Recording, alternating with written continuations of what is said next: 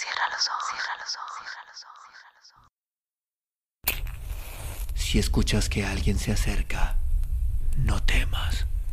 Todo estará bien.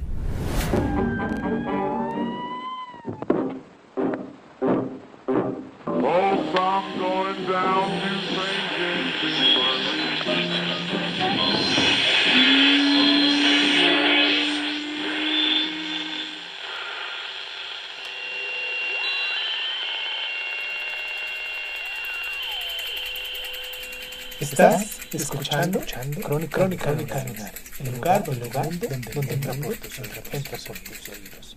Bienvenido. El espejo. Liana Castillo.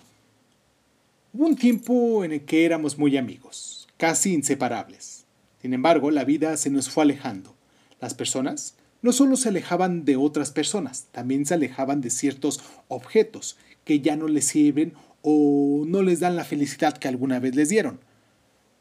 Cuando se es muy joven, el espejo suele ser buen compañero de ruta, indicador silencioso de cómo nos vemos, o mejor dicho, cómo creemos que nos ven los demás. Se dictamina si estamos poco o muy maquilladas, si tenemos cara de cansadas o si las canas han crecido ya en forma poco prudente. Pilar había sido, como toda adolescente que se aprecie de tal, algo esclava del espejo, chiquito para la cartera, grande para el cuarto, propio, prestado, verdadero, inventado en una vidriera, no importaba.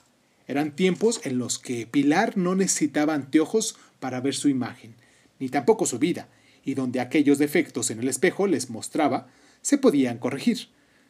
Era agradable mirarse y hasta corregirse. La imagen que el espejo devolvía solo anunciaba presente y mucho futuro. El tiempo pasó y Pilar maduró y ya no tenía tiempo para mirarse horas y horas. Había que criar a los hijos, atender el hogar, trabajar y por la noche era tal el cansancio que mirarse era un mero trámite que nada decía y al cual no le prestaba atención. Y así, como fueron muchos años de amistad, fueron muchos años de alejamiento y luego vino el enojo. Como puede pasar con los vínculos, cuando Pilar y el espejo se reencontraron y ya no eran los mismos y no se entendieron, es más, casi ni se reconocieron. Esa mujer que antes habitaba en el espejo ya no existía, aún menos la joven. ¿Quién era entonces la que estaba frente a ella? ¿Por qué un elemento que tanto había querido y necesitado se volvía insolente, casi irrespetuoso? ¿En qué momento se había ido la tersura de su piel? ¿Qué día se había instalado cómodamente en su rostro la primera arruga, en su cabello la primera cana? Tan rápido había pasado el tiempo desde que se viera con detenimiento la última vez. Se enojó mucho y revoloteó el espejo que, sin ofenderse, y por si acaso Pilar fuese supersticiosa, decidió no romperse. Y entonces comenzó para Pilar una lucha estéril como todas las que se libran para evitar lo inevitable, para detener lo que indefectiblemente debe seguir su curso. No mirarse en un espejo era imposible, pero prometió a sí misma hacerlo lo menos posible, evitar las vidrieras, los espejos de los probadores que tan antipáticos resultan a cierta edad, y ya no llevaba un espejito en su cartera. Paradójicamente, cuando nuestra imagen comienza a no conformarnos, es necesario otro elemento que nos obliga a ver lo que no queremos. Es ahí cuando los lentes se convierten, como los espejos, en amigos y enemigos.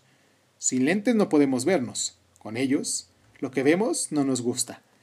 Y la batalla continuó cada vez que estaba frente a un espejo.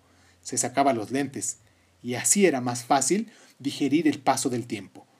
Una mañana, la vida se impuso, como lo hace siempre por otra parte, y los lentes de Pilar se rompieron. No fue solo cuestión de hacer un par de nuevos. Fue un hecho simple, hasta nimio que la hizo reflexionar. Sabía que ya no podía no usar los si quería ver bien. Sabía que los necesitaba y en su ausencia, aunque temporal, hizo que entendiese que hay un amigarse con las necesidades, aunque sean poco agradables. Entendió por fin que el espejo no tenía la culpa del paso del tiempo. ¿Quién la tiene por otra parte? Entendió que para ver bien necesita anteojos y que nada ganaba con evadir una imagen, su imagen, evitando mirarse. Sin embargo, lo más importante que entendió Pilar, que era mucho más que la imagen que el espejo devolviese, que el tiempo pasa, nos miremos o no, y que lo mejor de uno es precisamente aquello que no se refleja en un espejo, que no está mal necesitar lentes, y mejor aún llevarlos con gracia, que hay que aprender que el tiempo nos va cambiando y saber convivir con ello. Y entonces, en un gran acto de valentía íntima, decidió mirarse por dentro con los mejores lentes, los de mayor graduación, que no son otros que los ojos del alma, y descubrió que esa persona que veía seguía mereciendo mirarse bien al espejo. A partir de ese día, y como sucede en- entre las personas, muchas veces, se reencontraron